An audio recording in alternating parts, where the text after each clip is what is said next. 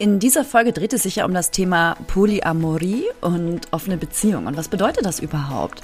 Also Amore oder Amorie, das kennt man, das kommt aus dem Lateinischen, das heißt Liebe. Und die Vorsilbe Poly kommt aus dem Griechischen und das bedeutet so viel wie viele oder mehrere. Also im Endeffekt, wenn man das zusammensetzt, mehrere lieben, also mehrere Menschen gleichzeitig lieben.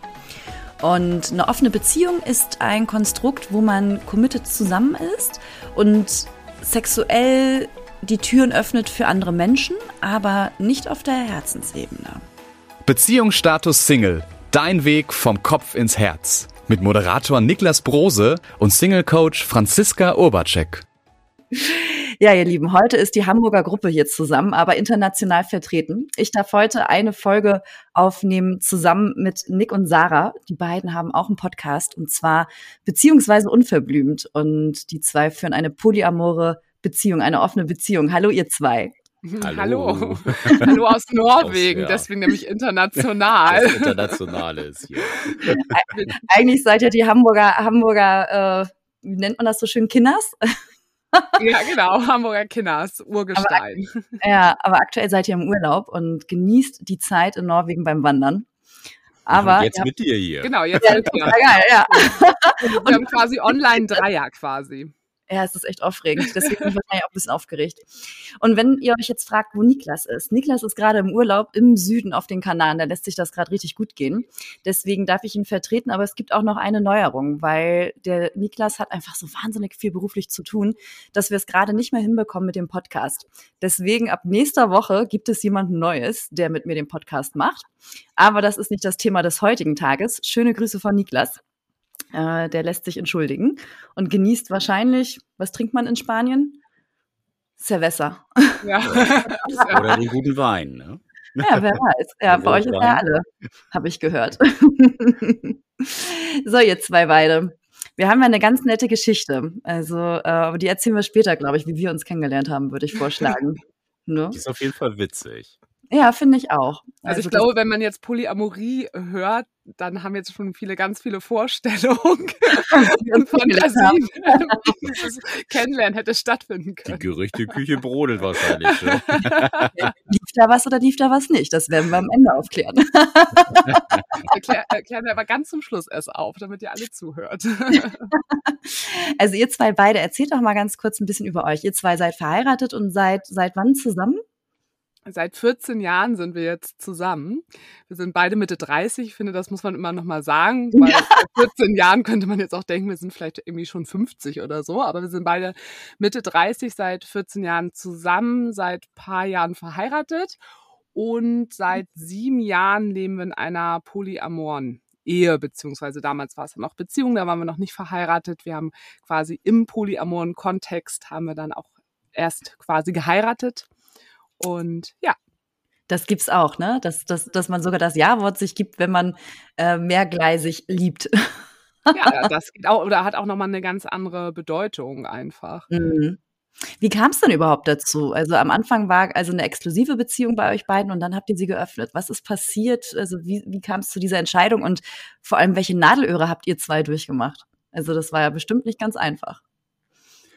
Ja, also wir haben die erste Zeit oder die ersten sechs Jahre ja wirklich ganz normal monogam, kann man ja sagen, gelebt. Und äh, wir haben beide schon recht früh gemerkt in unserer Beziehung, dass wir einfach ja sehr offene Typen sind. Wir waren immer schon flirty mit anderen, haben gerne Leute kennengelernt und ja, für uns war es schon, schon immer klar, wir sind halt ein bisschen ein anderes Pärchen als so die anderen. Und naja, irgendwann haben wir dann schon mal drüber gesprochen, wie wäre das denn so, sich zu öffnen und andere Leute ins Leben zu lassen oder das einfach mal auszuprobieren überhaupt für sich. Und in dieser Phase quasi haben wir uns sehr viel mit, ähm, ja, die damals verfügbar, verfügbaren Bücher äh, beschäftigt ähm, haben uns da so ein bisschen inspirieren lassen und dann gab es erstmal eine große Krise, als ich rausgefunden habe, dass äh, Sarah schon zwei Jahre lang eine Affäre hat. Ja, also ich war damals, also wie gesagt, wir sind ja schon seit 14 Jahren zusammen und es ist jetzt sieben Jahre her. Und ich habe eigentlich schon, auch als ich mit Nick zusammengekommen war, ich 21 und ich habe damals eigentlich so ein bisschen gedacht, oh, ich habe jetzt quasi den Mann meines Lebens gefunden und ich werde jetzt eine monogame Beziehung führen, obwohl ich eigentlich schon Jahre davor immer irgendwie schon so Tendenzen hatte, dass ich, glaube ich, noch mehr möchte als eine monogame Beziehung. Aber das war eben einfach noch eine komplett andere Zeit als heute, so wie ich mhm. das eben auch schon ja. sagte. Es gab eben auch noch gar nicht, äh, keine, kaum Literatur dazu. Es gab noch gar keine Podcasts. So. Ja, offene Beziehung also, hat man damals eigentlich noch gar nicht so gehört. Das ja, war ja das auch. Der Sünde damals, ne? Also das, das gehört ja, sich nicht so zu leben. Du kanntest du die Leute, die in Swingerclub gegangen sind. Ja. So, das, das ist so das veraltete Bild, was man irgendwie dazu gehabt hat und das ja musste natürlich erstmal ein bisschen aufgeräumt werden auch. Ja, und dann ist es dann aber eben passiert, dass ich quasi, wir haben es zwar schon in der Beziehung besprochen, aber ich habe zu dem Zeitpunkt quasi schon jemanden kennengelernt gehabt und habe mhm. gedacht, oh Mann, ich weiß jetzt aber gar nicht, ob das jetzt irgendwie zu viel ist, wenn ich das Nick jetzt alles sage. Und mir war aber von Anfang an klar, dass ich ihm das auf jeden Fall irgendwann auch sagen möchte. Aber ich steckte halt schon echt in der Scheiße drin. Und äh, jedem, dem das schon mal passiert ist, weiß, wie schwer einfach dieser Schritt ist, wenn du weißt, du liebst deinen deinen Partner, deine Partnerin und ähm, dieser Person jetzt zu sagen, dass es so einen großen Vertrauensbruch da jetzt äh, gegeben hat, das ist halt einfach total, total schwierig. Und ähm, ja, dann ist es aber zum Glück alles rausgekommen. Und dann standen wir da quasi erstmal. Also das Vertrauen in der Beziehung erstmal kaputt gegangen ist, weil Nick hat damit eben gar nicht gerechnet. Ja und gleichzeitig auch, wie geht es weiter, weil es war auf jeden Fall ganz klar, dass es nicht so weitergehen kann, wie es vorher, also wie es vorher war. Und Nick hat ja vorher eben auch schon gesagt, dass er Interesse hätte, diese Beziehung zu öffnen. Aber trotzdem war das natürlich nicht so leicht, weil eben wirklich diese Wunde, dass ich ihn da eben, ähm, ja, dass ich ihm fremd gegangen bin, das war natürlich richtig, richtig schlimm einfach. Gerade nach, ja, wir waren damals dann ja schon sechs, sieben Jahre, Jahre zusammen. Also das war natürlich äh, richtig heftig. Und dann mussten wir wirklich so Schritt für Schritt dann für uns erstmal gucken, wie wir das überhaupt für uns alles gestalten. Ja, aber das ist ja auch ne, also sehr interessant, weil, weil Thema Fremdgehen ist ja auch immer wieder eines der größten No-Gos in Beziehungen, was, was mir gespiegelt wird als Coach. Und wie habt ihr das gemeistert, dass ihr jetzt da steht, wo ihr heute steht und nicht den, den, also den Seitensprung quasi damals genutzt habt zum Aussteigen? Ja, ich glaube, grundsätzlich kann man da sagen, das, was uns auf jeden Fall oder was die Beziehung definitiv auch in den ersten Wochen, Monaten erst gerettet hat, am Leben erhalten hat, war einfach die Gewissheit von uns beiden, dass wir uns lieben und mhm. dass das halt nicht passiert ist, weil Sarah irgendwas anderes in jemanden gesucht hat, sondern sie einfach Lust hatte auf fremde Haut, auf neue Erfahrungen und ja, andere Menschen auch intimer kennenzulernen. Und das ist das, glaube ich, was äh, ein grundlegender Pfeiler war, dass ich auch genau wusste, ey, klar, die liebt mich und die hat das nicht gemacht, weil sie mich nicht liebt. So, und wir haben da ja auch ab dem Zeitpunkt, wo das passiert ist, über alles gesprochen, also wirklich ausnahmslos, dann auch wenn der andere irgendwie danach so ein bisschen verletzt gewesen sein könnte mhm. und man ja Angst hatte, das anzusprechen, bestimmte Themen, ähm, haben wir uns selber dann einfach kleine Brücken gebaut und konnten somit ja erstmal das Vertrauen wieder aufbauen. Das, was natürlich jetzt komplett weg war, musste erstmal wieder neu aufgebaut werden und das war ziemlich ja, so eine ziemliche Achterbahnfahrt auch. Also man muss sich, man lernt sich auf einer ganz anderen Ebene einfach neu kennen. Also mit welchem Partner, mit welcher Partnerin redest du sonst über das Thema? Wie findest ja. du attraktiv? Mit wem würdest du in die Kiste steigen? Oder ja, was so deine intimsten Gedanken, deine Wünsche, die du vielleicht sonst nicht mit deinen PartnerInnen geteilt hast vorher. Das ist natürlich erstmal auch eine große schambehaftete mhm. Erkenntnis dann, die man vom Partner oder von der Partnerin erhält. Und ja, da war, da musste viel ausgelotet werden, halt unglaublich viele Gespräche geführt werden über ja Sachen, über die man sonst halt nie gesprochen hat. Würdet ihr auch sagen, dass im Nachgang dadurch eure Kommunikation verbessert oder verändert hat? Also, dass, dass ihr einfach auch den Mut hattet, noch, noch mehr euch zu zeigen mit den innersten Gedanken?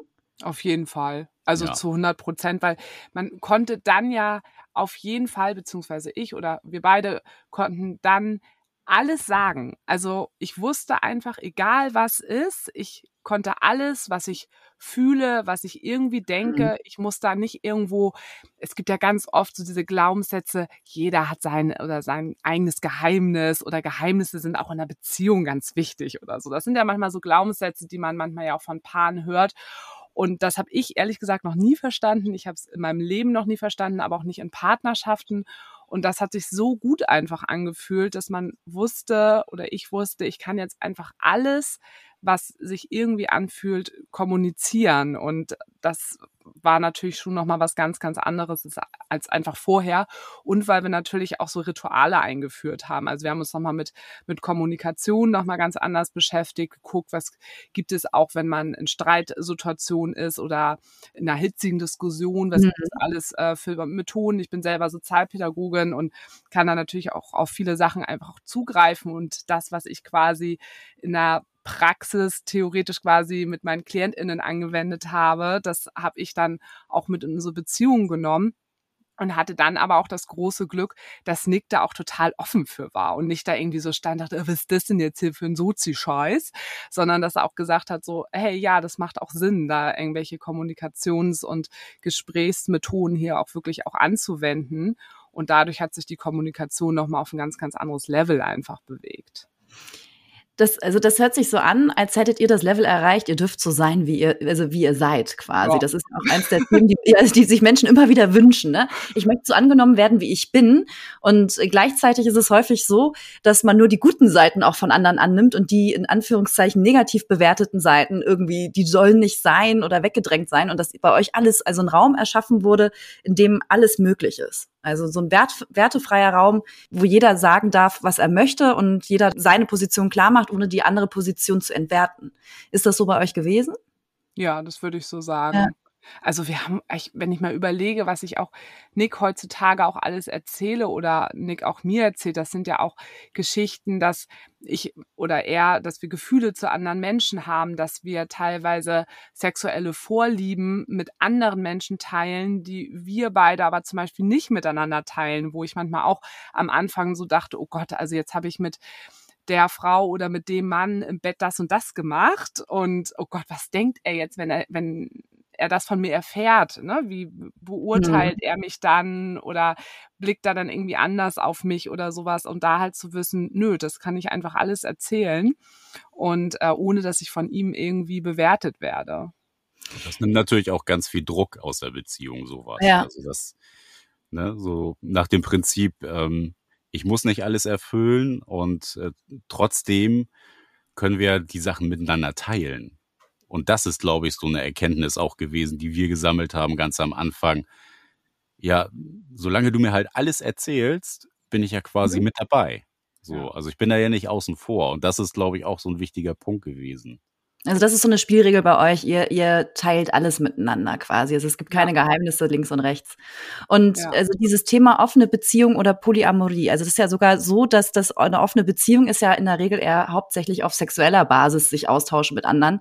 Äh, ja, ihr genau. baut aber auch Beziehungen zu anderen auf. Ich habe ja vorher in der Community mal ein bisschen rumgefragt und ein Hauptthema war, wie macht ihr das mit Eifersucht oder wie kann man dem anderen vertrauen? Also eins der Hauptthemen, wie kann man vertrauen? Also, was sind eure Spielregeln? Wie funktioniert für euch dieses Miteinander? Einfach machen. Also natürlich ist erstmal dieses Grundvertrauen natürlich auch bei uns schon so riesig. Man muss natürlich mhm. auch sagen, dass wir schon wahnsinnig lange natürlich jetzt auch zusammen sind, was nicht heißt, dass Menschen, die noch nicht zu lange zusammen sind, dass die das nicht auch schaffen können in ihrer Partnerschaft. Also wir kennen viele Menschen aus dem Polykontext, die auch noch nicht lange zusammen sind, aber die trotzdem auch in einer polyamoren Beziehung äh, leben. Aber äh, Vertrauen, das ist, ist ja im Endeffekt egal, wie lange man irgendwo zusammen ist, das das muss einfach vorhanden sein. Und, ja. ich, und ich vertraue ja quasi mir selber, dass ich mir selber auch so viel wert bin, dass es quasi, also ich mein, meinen eigenen Wert so hoch ja auch selber sehe, dass ich weiß, ähm, Nick liebt mich, weil ich mich selber eben auch so liebe, wie ich bin und äh, mir da auch selber vertraue und ihm vertrauen. Also es ist ja immer ein Se Wechselspiel, auch Selbstvertrauen und Selbstliebe und Selbstbewusstsein. Und das sind natürlich große Faktoren und auch Selbstakzeptanz, die natürlich durch unser Konzept sehr, sehr, einen sehr hohen Stellenwert einfach haben. Und dadurch haben wir so eine gute äh, Grundlage einfach zueinander. Und ja, bei Eifersucht ist das einfach natürlich nochmal ein anderes Thema. Das wird, also die Frage bekommen wir natürlich auch immer ganz viel. Ja, ist bei uns jetzt zum Beispiel nicht so das Thema gewesen, weil so gerade in der Krisenzeit, ähm, was soll jetzt noch Schlimmeres passieren als der Betrug in der Beziehung? Also das ist ja eigentlich so der Worst Case, der in jeder Beziehung auftreten könnte. Und wir haben es eher, dass wir mit neuen PartnerInnen dann Eifersucht verspüren, gerade weil man sich noch nicht so gut kennt. Und äh, es gibt natürlich auch viel mehr zu kommunizieren noch am Anfang. Mhm. Also wir, Sarah und ich, wir lesen uns ja einfach schon mit Blicken. Ja. Weil wir uns so lange kennen. Und das hast du in der neuen Partnerschaft ja nicht. Das muss erstmal, muss ich erstmal finden. Du musst jemanden ja auch, also erstmal die Schattenseiten von jemanden auch erstmal kennenlernen, um vielleicht Verhaltensweisen deuten zu können, okay, er oder sie hat das jetzt gemacht, weil. Mhm. Und ähm, das ist, glaube ich, eher das Problem, so in, in neuen Beziehungen, da erstmal in diese Kommunikation reinzukommen und diese Basis für sich zu schaffen als Paar. Das heißt ja auch im Endeffekt, dass das Eifersucht ein Thema der Unsicherheit auch noch ist oder des, ja, des Neuen irgendwo, ne? Also dass es noch kein sicherer Rahmen ist für, für, für beide Seiten quasi. Ja, und das ist ja auch, Eifersucht ist ja auch so negativ auch äh, bewertet. Ich finde auch, also selber versuche ich auch gar nicht mehr so viel das Wort Eifersucht zu benutzen, sondern eher, man ist in einer Findungsphase. Und ähm, ich wenn es wirklich in so einer Form von Eifersucht ist, dann wird es ja wirklich irgendwann sehr schmerzhaft und ich leide auch irgendwo stark. Und ähm, das haben, also das habe ich auch schon jetzt erlebt, wenn ich mit anderen äh, Menschen in eine Partnerschaft gegangen bin, also außerhalb von, von Nick, dass ich da auch irgendwann gemerkt habe, ich leide doch irgendwo, weil mir die Sicherheit nämlich fehlt, ja. weil da doch irgendwo vielleicht ein Mensch ist, wo ich Angst habe, geht diese Person wirklich dieses Polykonzept jetzt mit oder geht jetzt vielleicht doch in die Monogamie und da ist ja dann schon mal dieser, dieser sichere Hafen einfach nicht da und dann werde ich unsicher und dann mhm. kann das auch, wenn es zu stark wird, in was überschwappen, wo ich einfach drunter leide und wo ich dann natürlich auch gucken muss, ist das die richtige Form oder ist es ähm, der richtige Mensch, mit dem ich zusammen sein sollte. Und das ist in einer monogamen Beziehung eigentlich genau das Gleiche. Und ähm, genau, und aber trotzdem ist es da dann auch möglich, das eben wirklich dann irgendwann auch aufzubauen mit der Zeit und dass man sich dann eben auch sicher fühlt und dass eben dann alles so ein bisschen entspannter auch einfach zwischeneinander wird. Aber so zwischen uns beiden hatten wir es einfach auch nicht, weil ich so genau weiß, warum Nick mich eben auch liebt und ich weiß auch einfach für mich, dass die Liebe, die Nick zu mir hat, ist eine andere, als die er zu seiner zweiten Partnerin hat. Also Nick hat jetzt seit drei Jahren mit kurzer Unterbrechung eine, eine zweite Partnerin mhm. und die ich auch die ganz normal in unserem Leben auch mit drin ist, die ich gut kenne. Und das ist eine andere Form von Liebe, weil das ist ja auch ein komplett anderer Mensch. Ich kann ja, ja nicht Menschen gleich lieben, weil ich liebe einen Menschen ja für den Charakter, dieser Mensch hat und die eigene Persönlichkeit und die ist ja immer komplett individuell. Und hattet ihr da auch äh, Herausforderungen, wenn einer von euren Partnern eine monogame Beziehung dann wollte oder an eine Grenze gekommen ist? Gab's das bei euch oder gab's das gar nicht? Also jetzt ein, ein, neuer Partner oder ja. eine neue Partner. Ja, genau. Also zwischen ja. euch beiden ist es ja geklärt. Ja, und dann gibt es ja aber ja noch jemanden dritten, vierten, der in dem Konstrukt irgendwo mitspielt. Und also was passiert, wenn da auf einmal jemand dann doch dieses Konstrukt von, von Monogamie bevorzugt, äh, ist meins. Und also wie ist denn da die Konstellation? Weil ihr seid ja dann auch vom, vom Gefühl her mit mehreren Menschen verbunden. Also wenn wir solche Beziehungen eingehen, dann sind wir uns natürlich dessen schon bewusst, dass da jemand auch bei dem oder bei derjenigen in das Leben treten könnte. Und ähm, wir hatten auch schon, oder ich hatte ja mit meiner äh, Freundin dann das Problem, dass äh, quasi sie sich nicht so sicher war. Ähm, ja, also bleibt das quasi bestehen zwischen uns. Mhm. Und das ist sowas, äh, das ist auf jeden Fall eine Challenge. Also hat man da die Energie zu, das Ganze umzutransformieren, quasi von der Beziehung in eine Freundschaft? Oder hat das Bestand und die Person will quasi auch ähm, Poly leben und ein zweiter Partner ist voll okay. Also da kommt einfach jemand dazu.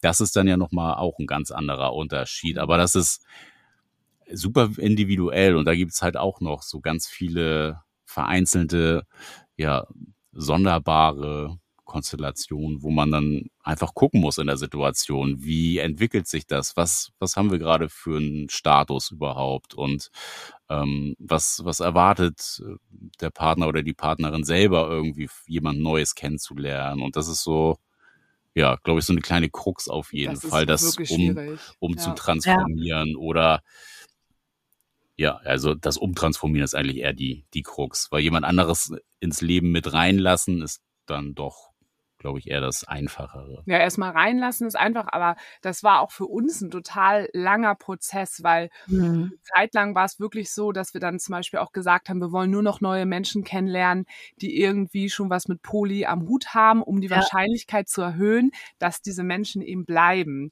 Ja. Und auch das hat nicht geklappt. Also ich habe meine letzte Partnerin, mit der war ich ein Jahr lang zusammen und ich war so sicher, dass ich sie nicht an die Monogamie verlieren, verlieren werde. Und dann habe ich sie plötzlich doch sehr plötzlich an die Monogamie verloren. Und damit habe ich auch überhaupt nicht gerechnet, obwohl sie total von Anfang an Poly leben wollte und das alles mhm. da total hinterstand. Und ähm, das ja, habe ich schon auf unterschiedlichen Ebenen einfach erlebt und da haben wir jetzt auch mit der Zeit so ein bisschen auch so die Einstellung gewonnen, das gehört einfach mit dazu. Ja. Also von Poly-Bekannten von uns, die Therapeutin hat irgendwann mal zu ihm gesagt, naja, sie Poly-Menschen müssen sich eben darauf einstellen, dass sie mehr Menschen in ihrem Leben in, also reinlassen ja. und auch wieder gehen auch werden. Ne? Ja. Genau, und das war auch nochmal für mich ähm, der Gedanke nochmal ganz, ganz wichtig.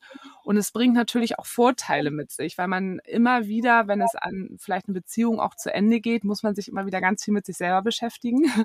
Und äh, man hat wieder Liebeskummer, man hat Verlustängste ja. und man kann wieder ganz stark auch gucken, oh, welche Themen werden gerade bei mir wieder hochgespült, mhm. wo sollte ich vielleicht auch gerade mal wieder so ein bisschen ran und das auch mal wieder so ein bisschen reflektieren reflektieren, ja. zu mir, ne, zu mir selber finden. Und das ist irgendwie etwas, da muss man natürlich Bock drauf haben. Ja, also wir sagen halt auch, ja. man muss halt Bock auf Entwicklung haben und auch mal Bock haben, auf die Fresse zu fallen, aber dann zu sagen, das, was danach kommt, ist halt auch richtig geil. Und da zieht man was Neues raus. Und wir sind beide sehr positive Menschen, was uns natürlich dann auch äh, hilft und so, dass wir quasi aus allen Schmerz, den wir auch mit anderen Menschen eben auch erleben, immer was Neues wieder mit rausziehen können und dass man danach sagen kann, ja, der Schmerz hat sich irgendwo gelohnt. Also es klingt ein bisschen makaber, aber ist so. Ja, das ist eine total weise Einstellung, wo ich glaube, auch jeder monogame äh, lebende Mensch also partizipieren kann von, ja, weil mit den Singles, mit denen ich hauptsächlich zusammenarbeite, ein großer Teil hat Angst, Verlustangst, weil sie ja. schon mal irgendwann eine Erfahrung von Verlust gemacht haben, sei es, dass irgendjemand gestorben ist, dass eine Beziehung zu Ende gegangen ist und also viele Menschen neigen dazu, wenn sie sich einmal die Hand verbrannt haben, das ist ja wie auf eine Herdplatte zu fassen, nicht mehr auf die Herdplatte fassen zu wollen und so das Abenteuer von dem Feuer, von dem Spiel verpassen. Also ja. ich ziehe meinen Hut vor eurem Mut, euch mit euch selber quasi, also nochmal viel intensiver zu konfrontieren, weil das mhm. ist ja im Endeffekt das Ergebnis. Mehr, mehr innige Momente, aber auch mehr Herausforderungen, sich mit seinen eigenen Gefühlen und mit seiner Gefühlswelt, ja, auseinanderzusetzen. Und ich finde das total passend, weil das, was du eben gesagt hast, genau das ist es eben. Also das kann man super eben auch auf monogame Menschen einfach nochmal transportieren. Weil ich habe auch jetzt gerade nach meiner letzten Trennung, die war so schmerzhaft für, für mich und die war so schlimm. Ja. Und ich habe in dieser ähm, Trennung habe ich gedacht, oh Gott, nicht, dass ich jetzt auch einfach anfange und sage, ich will einfach keine Beziehung mehr eingehen, also wie eine monogame Person, wo gerade eine Trennung mhm. stattgefunden hat. Und das ist wirklich eine, das hat immer was mit einem selber einfach zu tun und wie man eben auf die Dinge dann einfach eben auch blickt. Und das ist ganz, ganz wichtig, da für sich diese Perspektive zu, in, in diese Perspektive zu gehen. Ich gehe wieder irgendwo rein und ich kann auch wieder fallen. Und ähm, ja, anstatt zu sagen, ich lasse es jetzt einfach und äh, lass mich nicht mehr auf Beziehungen ein, weil ich Angst habe, verletzt zu werden. Weil ja. dann verpasse ich auch ganz, ganz viel einfach und ja.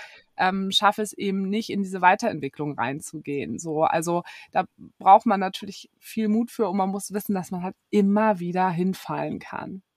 Ja, und also dass, dass wir Menschen einfach auch, also ich glaube, was du vorhin sagtest, auch mit Selbstvertrauen oder ihr beide, ja, äh, wir Menschen vertrauen uns manchmal so wenig, dass wir auch wieder aufstehen können. Also dass ja. wir es wieder hinbekommen, auch wenn irgendwas passiert. Weil dieses Konstrukt der lebenslangen Liebe, die funktioniert rein statistisch schon nicht, weil in der ja. Regel ein Mensch vor dem anderen stirbt, wenn, wenn man bis zum seniorigen Alter also zusammen bleibt. Also einer macht mindestens die Erfahrung im Alter. Einer immer auf der Strecke. Also meistens, ja, so, ne? Also die Erfahrung von Trennung gehört genau genauso dazu wie, wie das Zusammenkommen. Also die Schmetterlinge, äh, das ist wie das Leben mit dem Tod zusammenhängt. Also wir können nur leben, weil wir auch sterben werden. Und genauso ist es mit Lieben. Also wer liebt, der wird auch die Erfahrung machen von Schmerz. Das sind einfach die Polaritäten, die gehören einfach zusammen. Ja, und was eigentlich eher mal wichtig ist in dem Zusammenhang, ist, dass ich gucke, dass ich mir einfach mein eigenes Leben, dass ich mir das gut aufstelle, mhm. dass ich gut aufgestellt bin, dass ich gute Menschen um mich herum habe, dass wenn ich dann falle oder wieder eine Trennung kommt, dass da einfach Menschen für dich da sind, dass du nicht alleine bist, weil das ist ja oft unsere große Angst, dass wir vielleicht ja. alleine sind. Ja. Wie geht ihr damit um? Also wer ist, also ihr seid wahrscheinlich füreinander dann da oder wie, wie macht ihr das dann, wenn, wenn wieder eine unerwartete Trennung stattgefunden hat? Wenn man das jetzt so technisch sagt.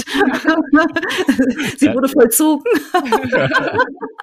also, also klar, äh, wir sind da füreinander da, gar keine Frage. Ähm, fungieren dann aber in dieser Situation auch nicht anders als äh, FreundInnen von uns. Also ja. ähm, wir können die starke Schulter sein und äh, tröstende Worte finden, aber ja, die Suppe muss ja jeder alleine auslöffeln. Also den, den Trennungsschmerz, den kann dir ja keiner nehmen. Also ja. weder Familie noch Freunde noch äh, dein Partner oder deine Partnerin in dem Fall. Und ähm, da ist, glaube ich, auch ganz wichtig, dass man, also wir haben es zumindest so jetzt in der letzten Trennung äh, kennengelernt, dass es halt total schön ist, das mit Freunden teilen zu können. Also auch nicht nur mit einer Person, mhm. die nachher vielleicht irgendwann sich ein bisschen überlastet fühlt, weil ja dann alles irgendwie so auf, auf die Person niederprasselt, was so an äh, schlechten Gefühlen. Ich habe meinen Schmerz so ungefähr auf 20 Leute geladen. Das tat ganz gut. ja, wir, Frauen verarbeiten, wir Frauen verarbeiten ja auch sehr gut durch Reden. Ne? Also das ist also das ist ja immer wieder, zumindest kenne ich das von mir und also von von den meisten Frauen, die ich kenne, dass sie über Reden auch gut verarbeiten können. Ja, aber das können äh, Männer genauso und Nick macht es zum Beispiel und das ist ja auch immer einfach wieder nur, weil wir das können, heißt es nicht, dass es eben auch Männer nicht auch äh, schaffen können oder non-binäre Personen. Man muss eben ein einfach das für sich kennenlernen und rausgehen aus seinen alten Strukturen, wie man sozialisiert wurde und auch da zu sagen, so ja, also reden hilft. Es ist einfach am Ende des Tages so und ähm, ja, das hast du, Nick, ja auch dann ja auch früh kennengelernt, wie wichtig das einfach ja auch ist. Ja, das ist halt, man muss da für sich ja auch seinen eigenen Weg finden. Ja. Also vielleicht braucht manches auch eher, dass sie es mit sich selber ausmachen und nur wenig mit FreundInnen dann kommunizieren. So kann ja auch ein Weg sein, wenn wenn es einem damit gut geht und man das gut damit verarbeiten kann. Aber ja, im Großen und Ganzen, man muss halt Sorge tragen für sich selber. Ne? Also das äh, Self-Care ja. dann auch, äh, bau dir ein Umfeld auf, das äh, dich dann auch auffangen kann. Und mhm. äh, es wird ja nicht nur Trennungssituationen geben, es gibt ja noch tausend andere Situationen im Leben, wo man einfach Menschen um sich braucht, die für einen da sind. So, und das ist, glaube ich, ähm, unabhängig, Fall. also gibt's ja, kannst du ja auf alle Beziehungen umlegen, ob es jetzt äh, aus dem Kolleginnenkreis ist, familiär oder sonst was, ist ja wirklich so multifunktional quasi dann und dass man Menschen hat, die eben auch nachfragen. Also auch wenn ich eine Person bin, die vielleicht ähm, viele Dinge doch ein bisschen mit sich selber ausmacht und einfach sagt, hey, es reicht mir, wenn ich in eurer ähm, Gemeinschaft einfach bin, wir heute Abend zusammen was machen. Trotzdem einfach, dass da Menschen, die zwischendurch einfach mal nachfragen, auch wenn man weiß, hey, er oder sie möchte gar nicht so viel einfach darüber sprechen, aber dass man einfach weiß, dass man eben auch mal gefragt wird zwischendurch, wie Ja. geht's denn eigentlich im Moment? Und ähm, auch das ist wieder Kommunikation. Dann sag, hey, ich möchte heute Abend, brauche ich einfach die Ablenkung. Heute Abend möchte ich nicht darüber sprechen. Also all das ist ja Kommunikation, als einfach, wenn ich nicht rede. Ne? Ja, für Also- seine Grenzen auch einstehen. Das kam übrigens als Ja. Frage auch immer wieder. Also wie kann ich dann meine Grenzen wahren, wenn, wenn ich also eine offene Beziehung lebe oder wo, also, wo sind Grenzen? Also was gibt, also was habt ihr für Grenzen? Was haben andere Paare für Grenzen? Also wo, wo ist das No-Go und, und ja, wie hält man die ein? Kam da immer wieder als Thema hoch. ja. Ja, da, da muss man schon, also das kann man pauschal schon mal nicht sagen. Da ist jede Beziehung ja auch einfach so individuell, wie jeder Mensch auch individuell ist. Und jeder hat seine eigenen Maßstäbe. Da Ja. muss jeder für sich selber gucken, was ist, wo ist meine eigene Grenze? Im besten Fall wissen das die Menschen oder halt nicht, dann äh, finden sie es schmerzhaft raus. kann auch passieren. Nein, aber ähm, im Großen Ja, und da kann man ja auch wieder, wenn es schmerzhaft ist, kann man das jetzt wieder nutzen, um auszusteigen oder Vorwürfe äh, also ähm, hochzuladen, so in- auf dem Siehste-Haufen, ne? Siehste? Ja. Oder zu gucken, okay, es schmerzt, wieso eigentlich? Was ist hier eigentlich Genau. gerade los? Und das eher als Reflexion nutzen, um, um herauszufinden, was wirkt hier gerade, um, um dieses, dieses, diese Lücke quasi wieder zu schließen. Und so haben wir das auch gemacht. Also wir haben am Anfang gedacht, weil man hat sich dann ja so ein bisschen mit diesem Thema beschäftigt und über, überall stand, man muss Grenzen Man braucht Regeln. bla bla Ja. bla. So, ne? Und dann haben wir da erstmal gedacht, okay, wir stellen jetzt hier mal irgendwelche Regeln auf und dann, ja, zack, haben wir in der Realität gesehen, hat gar nicht funktioniert. Dann war es auch oft, dass man nochmal eine Regel dann spontan über Bord geworfen hat und dann musste man am nächsten Tag sagen, sorry, die Regel hat jetzt irgendwie nicht so gut funktioniert. Äh, ich konnte sie nicht einhalten. Und dann ist es genau das, was du eben gesagt hast. Dann schmerzt es erstmal wieder. Ja. Und dann guckt man wieder, aber welches Thema ist denn das? Warum brauchen wir die? Warum brauchst du die? Was löst das bei dir aus? Und wir kennen das also wir kennen das selber aus dem privaten eigenen Poly-Kontext, aber wir kriegen ja auch ganz, ganz viele Zuschriften natürlich selber immer zu unserem Podcast zu diesem ganzen Thema und dann werden wir auch das ständig gefragt. Mhm. Und, ähm, und wir kennen das aber auch, dass wirklich viele, ganz viele Regeln am Anfang festlegen. Und sei es, Ja. man darf sich nur einmal treffen, man darf keine Gefühle entwickeln, man darf vielleicht äh, küssen, aber kein Oralsex oder Oralsex und kein Küssen oder man darf nicht übernachten, nicht im eigenen Bett zu Hause, all sowas. Und ähm, ja, die meisten haben dann doch auch mit der Zeit rausgefunden, stimmt, also erstmal ist es gut eigentlich gar nicht so viele Regeln aufzustellen, also sondern eher zu gucken, wo sind meine Grenzen und wenn die dann vielleicht doch mal überschritten sind, dann muss man da eben drüber sprechen. Ähm, also das ist es eigentlich eher. Ja. Mein Eindruck ist auch, dass dass eher darum geht, irgendwie noch kontrollieren zu können. Also dass, dass man vermeintlich sicher wäre, ne? Genau, um Kontrolle und im Endeffekt, also hört sich das jetzt für mich an, dass die Hauptangst dahinter ist, der andere könnte gehen oder der andere könnte mich nicht mehr lieben. Also im Endeffekt, ein, also ein Selbstwertthema, was was du vorhin sagtest, Sarah. Äh, also ein Selbstwertthema, dass dass ich vielleicht nicht genüge für den anderen oder was auch immer. Also ich glaube, mit einem geringen Selbstwert ist es nicht möglich, polygam glücklich zu leben. Ja, also zumindest sollte man äh, wissen, dass es bei einem vielleicht selber Thema ist. Also wir kennen auch Menschen, die, also wir müssen schon beide von uns sagen, wir haben ganz gut Glück mit unserem Selbstwert. Ne? Also wir haben da irgendwie viel dran gearbeitet und sind da auch schon recht weit. Trotzdem kennen wir Menschen, die vielleicht selber in diesem Prozess noch drin sind und trotzdem dieses Konzept leben. Aber denen ist das dann einfach sehr bewusst. Die arbeiten da dran und das ist einfach ganz, ganz wichtig. Und dann gibt es auch nochmal andere Stolpersteine. Das ist natürlich total äh, klar. Was die Idee ja eigentlich auch ist oder warum gehen Menschen dieses Konzept ein, das hat grundsätzlich immer was damit zu tun. Ähm, das sind Menschen, die sagen, ich habe einfach Interesse an sehr, sehr viel unterschiedlichen Menschen. Ich ähm, bin sehr vielfältig aufgestellt. Ich denke jetzt einfach nicht, dass Nick alles, was ich toll finde, befriedigen muss, sondern das dürfen auch ganz viele andere Menschen machen, weil Mhm. das kann gar nicht nur eine Person sein. Plus, ich möchte irgendwo auch frei sein. Ich möchte die Person sein, die ich bin. Also das sind so typische Persönlichkeiten, die äh, Poly leben wollen. Und dann ist es ja auch total komisch, wenn ich dann plötzlich wieder mit neuen Regeln anfange. Also das steht, da ist auch ein totaler Gegensatz, weil dann Ja. kann ich auch in einer Monogamie irgendwo bleiben, wo ja klar die Regel ist, du darfst nicht mit jemand anderem ins Bett gehen. Dann öffne ich mich schon, weil ich freier sein möchte und stelle wieder neue Regeln auf. Also das ist halt auch immer so ein bisschen, das ist eigentlich halt auch ein Widerspruch in sich. Ja, und Monogamie ist ja auch ein künstliches Konstrukt von uns Menschen. Also in der Natur des Menschen liegt eigentlich gar nicht die Monogamie unbedingt zu Hause. Also das ist irgendwann mal von der Kirche historisch eingeführt worden. Ja. Weil, weil, also früher war es ja ganz normal, äh, polygam zu leben. Also die Männer sind zum Jagen gegangen und kamen zurück in die Höhle und haben dann ein paar Babys gemacht. und sind wieder jagen gegangen. Also das, das äh, hatte ja einen ganz anderen Stellenwert. Also eigentlich ging es im Kern um die Fortpflanzung und Versorgung, wie das heute gelebt wird. Also das ist ja ein ganz anderer Konstrukt. Ja, auf jeden Fall. Auf jeden Fall wollten wir noch erzählen, wie wir uns kennengelernt haben. Im Endeffekt war das, war das, war, das so, dass, dass wir uns über unsere Hunde kennengelernt haben. Ne? Die Hunde haben sich beschnuppert und Nick und ich haben sich eigentlich kennengelernt. Ja, die Hunde haben sich kennengelernt und gemocht. auch ein bisschen polygam, die zwei. Ein bisschen geliebt haben sie sich auch. Ja, wie das so in der Natur üblich ist. Und dadurch haben wir uns kennengelernt.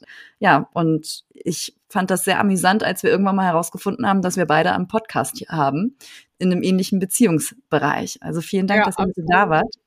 Und es ist ja sogar so, dass ihr ja gerade unter die Schriftsteller auch geht. Was schreibt ihr gerade für ein Buch? Ja, ganz aufregend. Also wir haben gedacht, wir müssen jetzt nochmal das machen, was wir eigentlich schon vor dem Podcast machen wollten, weil wir eigentlich wollten wir damals schon quasi ein Buch schreiben und dann haben wir gesagt, Podcast geht schneller. und, und, jetzt haben wir es aber quasi nochmal äh, umgesetzt. Es kommt jetzt im Oktober, wird jetzt unser Buch veröffentlicht. Splitterfaser krass heißt es. Nice, und, ähm, ja, da, das ist quasi nochmal so eine Ergänzung tatsächlich zu unserem Podcast, ähm, weil das schon auch ein großer Anteil eines Ratgebers ist, also wirklich ja. für alle Menschen, also für Polymenschen, für Monomenschen, für Single-Menschen, für queere Menschen. Also es geht eben ganz viel auch darum, was macht man, wenn jemand fremdgegangen ist, wenn man in einer Krise ist, Kommunikation, also diese ja. ganzen Skills und all das eben aber angelehnt an unsere Geschichte. Genau. Mit dem Ziel, wieder zueinander zu finden? Also wenn es ja. eine Unterbrechung gab? Ja, ja sehr genau, geil. Zueinander oder halt auch zu ja. merken, wenn es nicht mehr geht, zu sich selber zu stehen und zu sagen, ist nicht, ne? ja, das wäre ja die andere Alternative. Ja, genau. ja also ja. quasi das, was wir ja auch gemacht haben, nicht gleich im ersten Step die Beziehung wegzuschmeißen, sondern erstmal zu gucken, ne? was, was kann man da draus ausmachen? Und das ist ja nur unsere Story. Da gibt's noch tausend andere Stories wahrscheinlich von Paaren, die ähnlich abgelaufen sind und ähm, wir zeigen ja nur einen Weg auf, aber ne, mit ein paar Skills an der Hand, wie man's oder wie wir das zum Beispiel geschafft haben, was vielleicht für viele total hilfreich einfach ist. Genau, und auch ein paar Geschichten eben von anderen Personen sind da eben auch mit drin, also die wir jetzt auch über die Jahre kennengelernt haben oder auch durch einen äh, Podcast und ja, Genau, also im Oktober kommt es raus und äh, wir pitchen das jetzt auch bald, äh, wann der Vorverkauf jetzt losgeht. Also, ähm, wenn ihr genau. wollt, folgt uns bei Instagram. Da erfahrt ihr alles. Da erfahrt ihr alles. unverblümt, kann ich nur empfehlen. Sehr vergnügliche Bilder. ich bewundere dann immer nichts Hintern, der dann da irgendwann manchmal nackt zu sehen ist. Kommt mal vor. das macht jetzt neugierig, da mal zu, reinzuschauen. Und es ist auch so, also ich finde das auch sehr beeindruckend, dass ihr äh, immer wieder zueinander findet, was ihr gerade sagt, weil viele ähm, heutzutage in einer, einer Gesellschaft, wo wir durch Digitalisierung oder was auch immer einfach sehr vernetzt sind, werden Menschen schneller ausgetauscht, als man manchmal gucken kann. Also äh, sei es jetzt über diverse Online-Apps. Und was mir gespiegelt wird, dass, dass viele die das Haar in der Suppe suchen.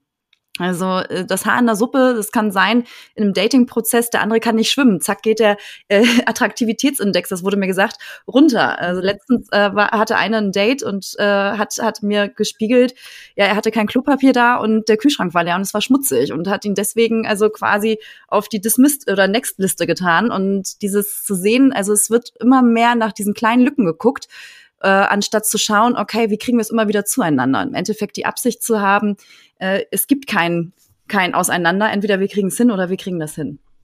Ja, so ein bisschen diese Walt Disney-Vorstellung. Ja. Da begegnen sich zwei Menschen und es macht einfach Boom. Also und es sowohl nie Probleme geben. sowohl dieses äh, Schmetterlinge im Bauch, ähm, was ja die große Liebe impliziert, als auch ja, diese Momente, wo man sagt, boah, und äh, ich war hin und weg und sprachlos und so, ja, gibt's auch. Und es kann Indiz dafür sein, dass man total gut matcht, aber ähm, ja, da muss man sich vielleicht auch ein bisschen frei machen vor. Ja, den Anspruch oder diesen Kriterienkatalog zu erfüllen, ist dann sehr schwer und dann wählt man eher ein Leben alleine.